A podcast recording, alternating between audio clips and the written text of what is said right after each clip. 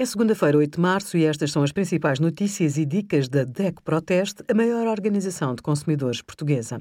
Hoje, em DECO.proteste.pt, sugerimos o que fazer quando terminarem as moratórias, quais as regras para limitar os serviços de internet e a nossa ação judicial contra a Apple. Em Portugal, as mulheres ganham em média menos 14,4% por mês do que os homens.